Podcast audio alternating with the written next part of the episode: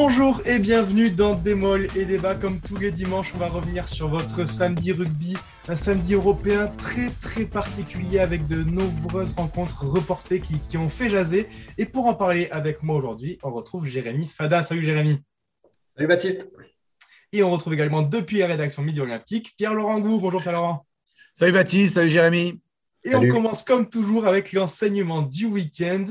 Le PCR touche le fond un peu. On a, c'est l'impression que ça nous donne ce week-end avec les, nombreuses décisions qui, cette semaine, n'ont pas été celles de, la semaine dernière et qui, changent un peu toutes les semaines. Jérémy, est-ce que tu peux nous faire un, petit rappel des, faits de, tout, ce qu'on a, tout ce qu'on a vu, notamment ce week-end?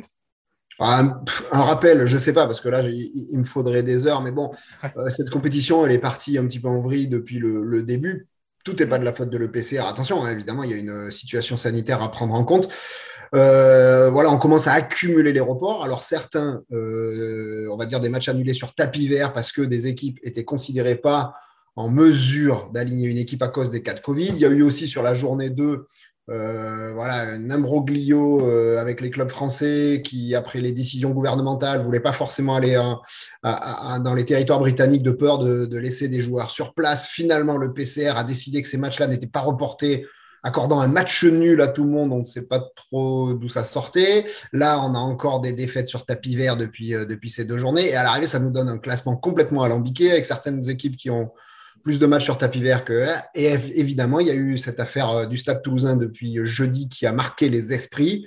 Euh, pour rappel très rapide, donc je suis le journaliste qui suit le Stade Toulousain au Midi Olympique, donc voilà, j'ai été un petit peu sur, sur le dossier. Dans la scène, des cas de Covid qui ont touché les Toulousains en début de semaine.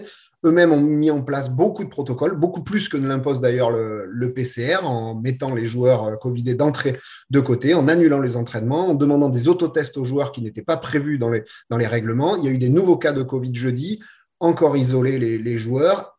Et vendredi, euh, était en mesure d'aligner une équipe puisqu'ils avaient 30 joueurs testés négatifs, dont les 23 de la feuille de match. Eux pensaient être en mesure de jouer le PCR euh, a décidé que non, face au risque que ça comportait, ça a mis euh, tout le monde en rogne, à commencer par le club toulousain qui en est quand même à quatre reports sur ses euh, quatre derniers matchs à domicile, report ou match annulé, championnat et Coupe d'Europe confondus, et le président de la René Bouscatel, la dans son ensemble, puisque normalement on applique le règlement de la LNR et en l'occurrence, il n'a pas été appliqué ce week-end. Voilà.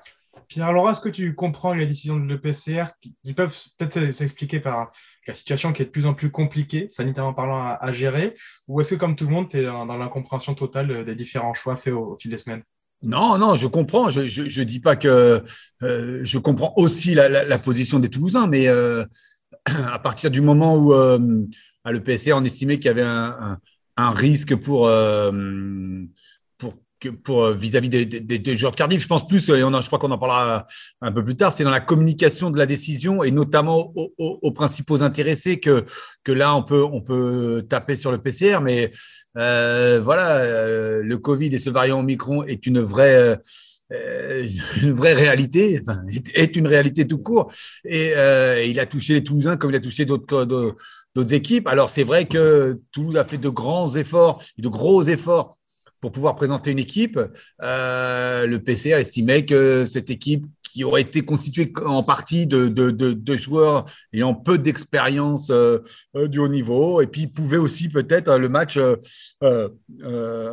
infecter les joueurs de Cardiff. Euh, voilà, je, je, pense que euh, la colère des Toulousains s'entend surtout parce que c'est la quatrième fois, comme a dit Jérémy, le quatrième match à domicile et euh, à chaque fois dans des conditions rocambolesques. Souvent, le Stade Toulousain, et même pour pas dire tout le temps, était en mesure de jouer et ça fait quatre fois qu'ils voient leur, leur match à domicile reporté ou annulé et donc ils en ont gros sur la patate. Non mais est-ce que...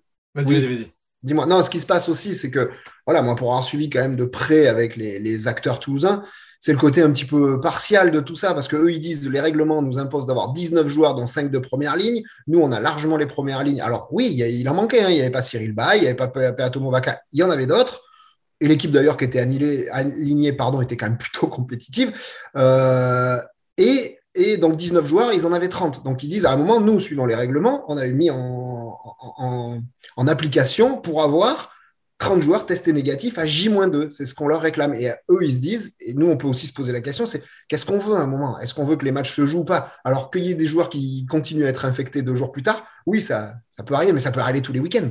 Si aujourd'hui, tous les matchs qui ont lieu les samedis, si on teste les joueurs le dimanche, ça se trouve, il y a des nouveaux positifs. Aujourd'hui, euh, on est parti dans une logique de tester à J-2, donc le jeudi. Donc eux, ils se disent, à un moment, c'est le PCR ou sa commission médicale qui décide euh, de manière un petit peu partielle euh, d'annuler un match et, pas un autre. elle est là un petit peu l'incompréhension. Et notamment, j'insiste, du côté des joueurs. Moi, pour avoir échangé avec des joueurs, aujourd'hui, ils en ont gros sur la patate de dire voilà, on se prépare toutes les semaines, on met toutes les, choses de, toutes les chances de notre côté et à chaque fois, patatras, avec du match ou le matin du match, on annule. Est-ce qu'on peut reprocher au club français, si on doit leur faire un reproche, on l'a vu notamment ce matin sur notre site rugbyrama.fr, est-ce qu'on peut reprocher un, manque de solidarité des, clubs français entre eux? Derrière le Stade Toulousain, Gagner s'est rangé. Et ce matin, Christophe Furios, manager de, de l'UBB, on connaît les rivalités entre les deux clubs et même les deux managers. Est-ce que Pierre-Laurent peut reprocher ça, que le fait que non, les clubs, français, on n'est pas d'accord Il l'avait été à la deuxième journée. Hein. Oui, oui, les clubs français, ils sont plutôt euh, euh, solidaires. Il ne faut pas chercher la, petite bête où elle n'est pas. Euh, euh, et puis euh, voilà, ce qui, est, le malheur des uns fait aussi le bonheur des autres. C'est-à-dire que, que Bordeaux s'est retrouvé qualifié euh, avant de jouer. Donc voilà. Et puis, de ne pas jouer d'ailleurs. Et, après, de, ne pas jouer, tu as raison. En plus, Jérémy, il faut, voilà, c'est une petite pique, il faut la prendre comme ça. Et une petite pique de Christophe Furios au Toulousain, c'est voilà, c'est rigolo. surtout, il ne faut, faut pas en donner plus d'importance que ça il faut aussi euh, regarder, euh, même s'ils sont solidaires, les clubs français, même quand ils le sont. Le PCR, euh, aujourd'hui, la direction de l'EPCR, c'est les trois actionnaires, donc les trois ligues. Donc, même si les clubs français, par exemple, prennent une décision par le biais de la LNR, il reste les Celtes et les Anglais en face. Si les Anglais décident autre chose et que les Celtes suivent les Anglais, de toute façon, les Français seront en minorité. Et c'est comme ça que ça marche. Et c'est aujourd'hui ce qui pose quand même beaucoup de questions au niveau de la gouvernance de l'EPCR. Là, j'ai l'impression qu'on rentre dans des détails un peu techniques, qu'on risque d'y perdre le grand public qui, franchement, euh, voilà, là, je voudrais terminer là-dessus. Aujourd'hui, est quand même le grand perdant de tout ça parce que même nous, qui travaillons au quotidien euh, dans le rugby, dans toutes les décisions, franchement, on est nous-mêmes par, moments perdus, on ne sait pas trop où on va. Et alors moi, je me mets à la place du grand public euh, et les gens voilà, de ma famille, de mes amis avec qui je peux discuter, ils comprennent strictement rien entre décision de match nul, décision de perdre 28-0, de gagner 28-0, de qui on qualifie, qui on qualifie pas je peux vous dire une seule chose, c'est vivement, vivement les phases finales de cette compétition. Et si on avait pu y passer plus tôt, ça n'aurait pas été plus mal. Au moins, au moins, ce sera clair avec ces matchs aller-retour, puis ces matchs secs. Voilà, le vainqueur sera qualifié. Un point, c'est tout. Euh, on va continuer avec la question qui fâche, mais si on va rester sur ce week-end européen avec le PCR, évidemment. La question qui fâche, la voici, c'est comment doivent réagir les clubs français? Plusieurs solutions, extrêmes ou non? Se taire, le boycott, continuer à mener des actions, peut-être en, justice, comme avait dit Didier Lacroix, ou faire profil bas. Pierre Laurent, que, ferais-tu si tu étais euh, manager ou dirigeant d'un club oh, français Le boycott, alors que le, alors, euh, serait une très très mauvaise idée, alors que, que la phase la plus excitante, la plus intéressante va commencer. Et euh, comme elle est au printemps, on peut penser que la vague Omicron sera passée et on sera derrière nous. D'ailleurs, les, jauges, dans, dans 10 jours, il n'y a plus de jauges. On peut de nouveau aller au stade et, avoir, et voir des stades pleins. Donc, ça serait vraiment dommage. Et surtout que cette phase finale, qui est nouvelle, avec des huitièmes de finale aller-retour, euh, puis des quarts euh, dans les équipes les mieux, les, mieux classées en phase de poule. C'est ça qui peut un peu porter à discussion. Mais elle est, euh, voilà, elle est excitante. Donc, depuis le début, voilà, tu l'as dit un peu au début, ou Jérémy, je ne sais plus, on a un peu joué avec la Coupe d'Europe, nous, les clubs français. notamment lors de la J2 de, de phase de poule on, a un peu, on en a un peu fait qu'à notre tête.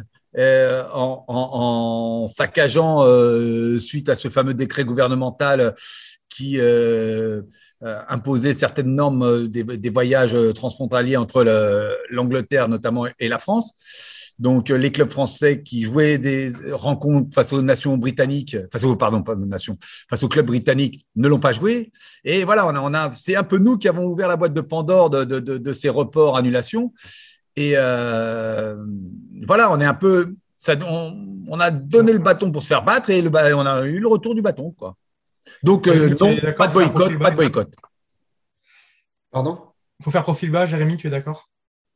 Non, pas profil bas, mais je crois qu'il y a plusieurs questions dans, dans ta question. ce qui est vrai, c'est qu'on peut reprocher, c'est qu'à un moment, la, capacité d'adaptation qu'avait eu le PCR l'année dernière, je pense, ne l'a pas vraiment eu sur cette, euh, sur cette édition, euh, mais aussi parce que des clubs, et notamment les Celtes, ont fait barrage euh, pour pas passer de suite sur des matchs à élimination directe parce que ça a enlevé des, des recettes à, domicile. Mais ce qui, tu parlais de, de, de, poursuites en justice. Les poursuites en justice, elles vont rien changer sur les qualifications des, des, clubs et sur les résultats gagnés, perdus. Le temps que ça passe aujourd'hui, c'est qu'il y a des préjudices financiers.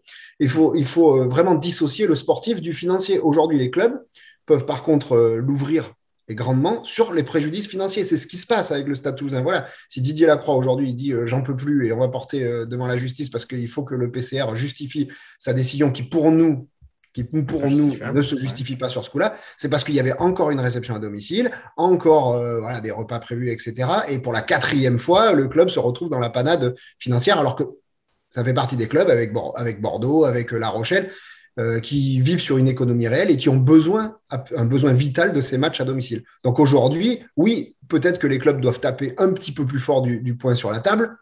Euh, après, le boycott, c'est pas la journée 4 euh, que tu décides de le faire, hein, à mon sens. Est-ce que s'il n'y a pas autant de bruit que tout ça, au final, c'est peut-être évident, mais c'est parce que le Stade Toulousain est en, est en grand danger d'élimination aujourd'hui. Disons-le, même si. Il est en grand danger, pardon, de? d'élimination. Il faudrait beaucoup de circonstances défavorables aux Toulousains pour être éliminé. Mais est-ce que c'est est-ce que c'est pas là que vient toute la colère toulousaine il y, a plusieurs choses. Alors oui, à l'heure où on tourne cette émission, c'est toujours pas si le Stade Toulousain est qualifié ou pas. En tout cas, le Stade Toulousain a dû regarder les, tous les autres matchs ce week-end pour savoir s'il est qualifié ou pas. L'autre chose, c'est qu'au-delà que c'est le champion d'Europe en titre. Voilà. Et, pourquoi il y a aussi euh, autant de polémiques autour de ce report-là? Déjà parce que les conditions sont sont pas clairs du tout. Nous, on avait tous envie de voir un match de rugby à partir du moment où 30 joueurs sont capables de jouer. À mon sens, il, fallait le jouer. Et ça va, on a besoin de voir du jeu. Mais surtout, c'est le champion d'Europe en titre. C'est le champion d'Europe en titre qui vient euh, sur sa phase de poule à quatre matchs. Ben, c'est deux réceptions à domicile. Il les a pas eu. Une, on lui a attribué un match nul et l'autre, euh, défaite à zéro point. Et il y en a eu d'autres. Hein, Leinster à, à, Montpellier, des choses comme ça. Mais oui, le champion d'Europe en titre, au moment où on a pris cette décision vendredi matin, risquait d'être éliminé sur tapis vert plutôt que d'aller défendre son titre. Et c'est peut-être ça aussi qui a fait euh, monter la sauce comme ça a été le cas. Allez, très bien. On va rester là-dessus une dernière fois avec euh, le coup de gueule de Pierre-Laurent. Après, on passera à ton coup de cœur, Jérémy, pour, pour revenir au, sportif. Mais on commence avec ton coup de gueule, Pierre-Laurent. Voilà, qui, on a parlé, Jérémy en a parlé, tu en as déjà parlé aussi un petit peu.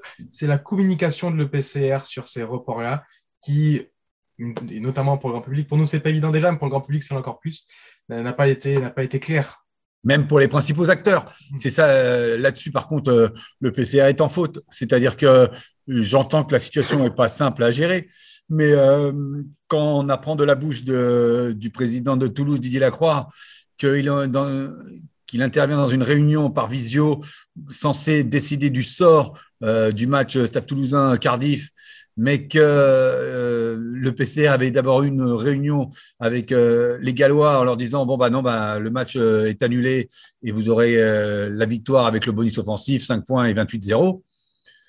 On peut le manque de franchise de l'EPCR notamment vers les clubs français. Et c'est pas la première fois qu'on l'entend. Il y a eu euh, notamment le match Leinster-Montpellier où pareil, il y a eu euh, dans la communication. Euh, alors j'entends que la situation, comme je le dis, n'est pas simple à gérer, mais dans la communication, en fait, un peu plus de transparence aurait été pas mal. Très bien. Et on en revient aux sportifs. Enfin, euh, avec ton coup de cœur, Jérémy, on va partir pas très loin de Toulouse, à Castres, euh, ces coups de cœur, même s'ils ont perdu, les Castrés ont enfin fait honneur à la Champions Cup. Mais ouais, le, bilan, il est là. Castres est, éliminé, quatre défaites en, en quatre matchs. Mais alors, sur le papier, Castres avait quand même peut-être le programme le plus dur des clubs français, le Munster et les Harlequins. Les Harlequins, qui est énorme club euh, anglais. Et à l'arrivée, euh, quatre magnifiques matchs. Euh, les quatre fois, ils ont été dans, dans, le match. Ils ont perdu trois fois dans les dernières minutes. Ils arrachent quatre bonus défensifs. Ils vont notamment prendre un bonus défensif euh, héroïque au Munster avec une équipe remaniée sur la J2 et qui n'est pas mis en valeur ce, point parce que s'ils avaient été logés à la même enseigne que les autres clubs français, ils n'y auraient pas été. Ils auraient eu deux points de match nul. et en plus, au Harlequin, jusqu'à la 85e minute, ils avaient leur qualification en poche. franchement, ils perdent sur un essai décision terrain, c'était pas essai. La vidéo me semble pas très claire. Voilà, ils ont eu un peu toutes les décisions contre eux, entre euh, le programme, euh, qui leur a été offert, les décisions arbitrales, les décisions de l'EPCR, et à l'arrivée, et c'est pas très culturel à Castres, je trouve que le CO a fait vraiment honneur à la Coupe d'Europe avec des équipes un peu remaniées, ce qui prouve que cet effectif est large et homogène. Et je pense vraiment que malgré cette élimination, le CO va sortir grandi de cette Coupe d'Europe et que ces rendez-vous européens vont faire beaucoup de bien à cette équipe pour la suite et la fin du top 14. Voilà, de, beaux efforts côté Castré qui n'ont malheureusement pas été payés. On peut joindre à ce coup de cœur la victoire de La Rochelle ce week-end, seul club français qui, sauve l'honneur des tricolores. On conclut l'émission, messieurs, comme toujours, avec le prono. Et attention, match délicat, tu parlais de programme délicat, euh, Jérémy, avec le, programme des, des, Castrés. Une équipe qui n'a pas été épargnée non plus, c'est le MHR. Le MHR qui affrontait donc le Leinster à Exeter. Cet après-midi, dernier match à 18h face à Exeter pour les Montpellierins qui reçoivent donc peut-être pour laver l'affront de la semaine dernière et la très très très lourde défaite euh, en Irlande. Pierre-Laurent, comment tu vois cette rencontre? Est-ce que tu vois les, les Montpellierins réagir tout simplement ou une nouvelle fois euh, laisser le match? Non, euh, les Montpellierins doivent réagir. Ils peuvent encore se qualifier grâce à la victoire de La Rochelle hier soir. Ils peuvent encore se qualifier pour les huitièmes de finale. Ils sont même en bonne position mathématiquement. Alors après, Exeter, c'est pas c'est pas un simple, euh, voilà, c'est pas, c'est pas cadeau. Euh, mais les Montpellierins euh, nous doivent une réaction suite à leur non-match le week-end dernier. Donc, une victoire serait, serait la bienvenue. Tu, tu, Jérémy, tu vois une victoire montpelliéraine aussi ou? Alors, la réaction d'orgueil, oui. C'est je pense qu'il n'y a même pas à se poser la question. Il y aura une réaction d'orgueil. Voilà, des compétiteurs qui aujourd'hui, en plus, sont dans les, sommets un peu du top 14, ne peuvent pas rester là-dessus. C'est absolument pas possible, malgré les aléas qu'il y a eu avec les cas de Covid ces derniers temps, malgré l'équipe remaniée. Moi, je les imagine peut-être pas non plus battre Exeter, parce que la différence entre les deux équipes aussi, c'est qu'il y en a une qui fait de cette Coupe d'Europe une priorité absolue, en tout cas un, objectif assumé.